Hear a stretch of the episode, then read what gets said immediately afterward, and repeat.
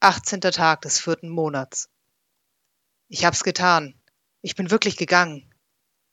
Es ist ein merkwürdiges Gefühl, unterwegs zu sein und zu wissen, dass es Wochen, vielleicht Monate dauern kann, bis ich wieder nach Hause komme. Ich habe schnell gepackt, fast schon überstürzt, aber mit jedem Was wäre wenn wurde der Stapel meiner Reiseausstattung größer.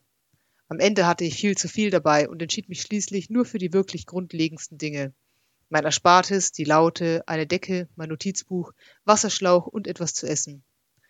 Und Unterwäsche zum Wechseln. Grimm meinte einmal, selbst das sei auf der Straße vernachlässigbar, aber zu diesem Zeitpunkt war er schon ziemlich tief in der Schnapsflasche und ich möchte mir den Rat nicht zu sehr zu Herzen nehmen. Grimm. Zum ersten Mal ist an ihn zu denken nicht angenehm. Fühle ich mich ein wenig schlecht, dass ich einfach verschwunden bin? Vielleicht ein wenig. Aber es gibt genügend Leute im Dorf, die im Gasthaus aushelfen können. Ich wollte nicht noch länger mit ihm diskutieren. Es führt nirgendwo hin. Nur weil er froh damit ist, ein Gasthaus zu führen, bedeutet das nicht, dass ich mein ganzes Leben lang nichts anderes sehen kann. Ich mag unser Dorf, ich mag es wirklich.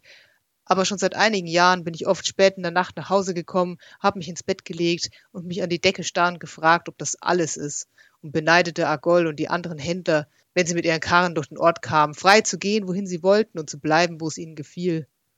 Wenn ich ihn nachschaute, hatte ich ein ganz komisches Gefühl, das immer stärker wurde, je länger ich es ignorierte. Es war wie Heimweh, nur dass ich zu Hause war.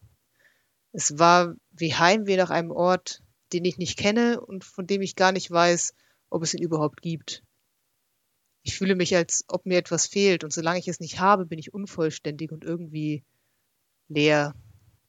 Vermutlich hat Grimm sich nie so gefühlt, oder es ist 400 Jahre her oder wie alt auch immer er ist, und deswegen waren wir ein paar Mal kurz davor, einander anzubrüllen. Ich hatte es so satt. Er war immer gut zu mir, aber ich bin jetzt schon fast 20, ich kann selbst entscheiden, was ich mit mir anfangen will, und ich brauche niemanden, der mir ständig auf die Finger schaut. Einzig meine Oma allein zu lassen, macht mir ein schlechtes Gewissen. Aber alle im Dorf sind ihre Freunde und sie ist gesund und rüstig. Es wird schon alles gut gehen. Mein letztes Geständnis für heute ist, dass ich mir von Melendi ein Schwert ausgeborgt habe. Ohne zu fragen, aber mit dem Vorsatz, es zurückzugeben. Ich hätte ihn gefragt, wenn ich mir nicht sicher gewesen wäre, dass er Grimm sofort davon erzählen würde. Und ich hätte es mir nicht geborgt, wenn ich jemand anderen hätte fragen können. Aber fast niemand im Dorf hat ein Schwert und Oma schon gar nicht. Ich glaube nicht, dass er es vermissen wird, zumindest nicht, bis ich zurück bin, und das lindert meine Gewissensbisse etwas. Es war nicht einmal in der Kammer neben der Treppe, wo er die anderen Waffen immer wegschließt, sondern lag auf dem Dachboden, eingewickelt in einen alten Lumpen. Ich hatte es zufällig entdeckt, als Melindir die Brunnenwinde erneuerte und mich ein langes Seil suchen schickte. Es ist ein schönes Schwert, schmal und leicht, mit einer glänzenden Klinge und einem Griff aus blauem Leder und goldfarbenem Metall. Und so komisch es klingen mag, es fühlt sich irgendwie nett an, freundlich, sofern man das über ein Mordwerkzeug sagen kann. Es passt auch in meiner Vorstellung gar nicht zu Melindir, was vielleicht erklärt, warum es auf dem Dachboden in der Ecke lag und ich es ihn noch nie habe benutzen sehen. Nun ja, zurück zum Thema. Ich bin jetzt unterwegs. Es war einfacher, als ich dachte. Nachdem Grimm mich nach Hause befohlen hatte, war klar, dass ich es nicht schaffen würde, mich in dieser Nacht noch einmal ins Gasthaus zu schleichen, um Ralayan klarzumachen, dass ich ernst gemeint hatte, was ich gesagt hatte, und dass er mich unbedingt mitnehmen musste. Aus irgendeinem Grund weiß Grimm immer ziemlich genau, was überall im und ums Gasthaus herum vor sich geht, und auch Melindir hat Ohren wie ein Luchs. Also gab es nur eine andere Möglichkeit. Am nächsten Morgen stand ich noch vor dem ersten Hahnenschrei auf und verließ unser Haus am Waldrand, und kurz nach der Morgendämmerung überschritt ich bereits die Brücke, die über den Goldbach führt. Ein Stück flussaufwärts kam gerade Albert aus der Mühle, aber ich winkte ihm nur flüchtig zu und eilte weiter. Ich wollte weder erklären müssen, was ich so früh hier draußen tat, noch wollte ich riskieren, meine Unternehmung zu verzögern. Nach etwa zehn Minuten kam ich an der Stelle vorbei, wo im Herbst immer die besten Pilze wachsen. Dort schlug ich mich in die Büsche, hockte mich hin und wartete. Es dauerte nur etwa eine halbe Stunde, bis Ralayan des Weges kam. Seine hagere Gestalt mit dem etwas zu großen Kopf schälte sich aus dem Nebel, den die langsam aufgehende Sonne inzwischen gräulich golden färbte. Finde ich ihn gruselig? Durchaus. Ich kenne die Geschichten und ich muss sagen, aus der Nähe hat er nur bedingt sympathischer gewirkt. Aber das Abenteuer, auf das er auszieht, ist einfach zu verlockend. Wie könnte ich diese Chance an mir vorbeigehen lassen? Und trotz allem ist er ein Freund von Grimm. Ich muss mich darauf verlassen, dass das irgendetwas wert ist, auch wenn ich nicht ganz sicher bin, wie viel. Als er bis auf wenige Meter herangekommen war, sprach ich ihn an und trat aus dem Gestrüpp. Er wirkte nicht überrascht, mich zu sehen, und mir kam der Gedanke, dass er eben diese wohl lesen konnte, ob gestern Nacht oder in den letzten paar Minuten. Das war mir etwas unangenehm, aber gleichzeitig war ich erleichtert, ihn nicht erschreckt zu haben, denn das wäre sicher meine letzte Tat gewesen. Ich räusperte mich also, grüßte noch einmal und teilte ihm dann schlicht mit, dass ich gehört hatte, wo er hinzugehen gedachte und dass ich wirklich, wirklich gerne mitkommen wolle, nein, dass ich mitzukommen gedachte. Der Seelenverzehrer sah mich einen Moment lang an und meinte dann, er zöge auf eine Unternehmung aus, die gefährlicher sei als alles, was ich mir vorzustellen in der Lage wäre. Er wolle seine bislang friedvolle Bekanntschaft mit Grimm nicht dadurch aufs Spiel setzen, dass mir unterwegs etwas passierte und ich hätte ein gutes Dorf da hinten und solle am besten einfach zurückgehen.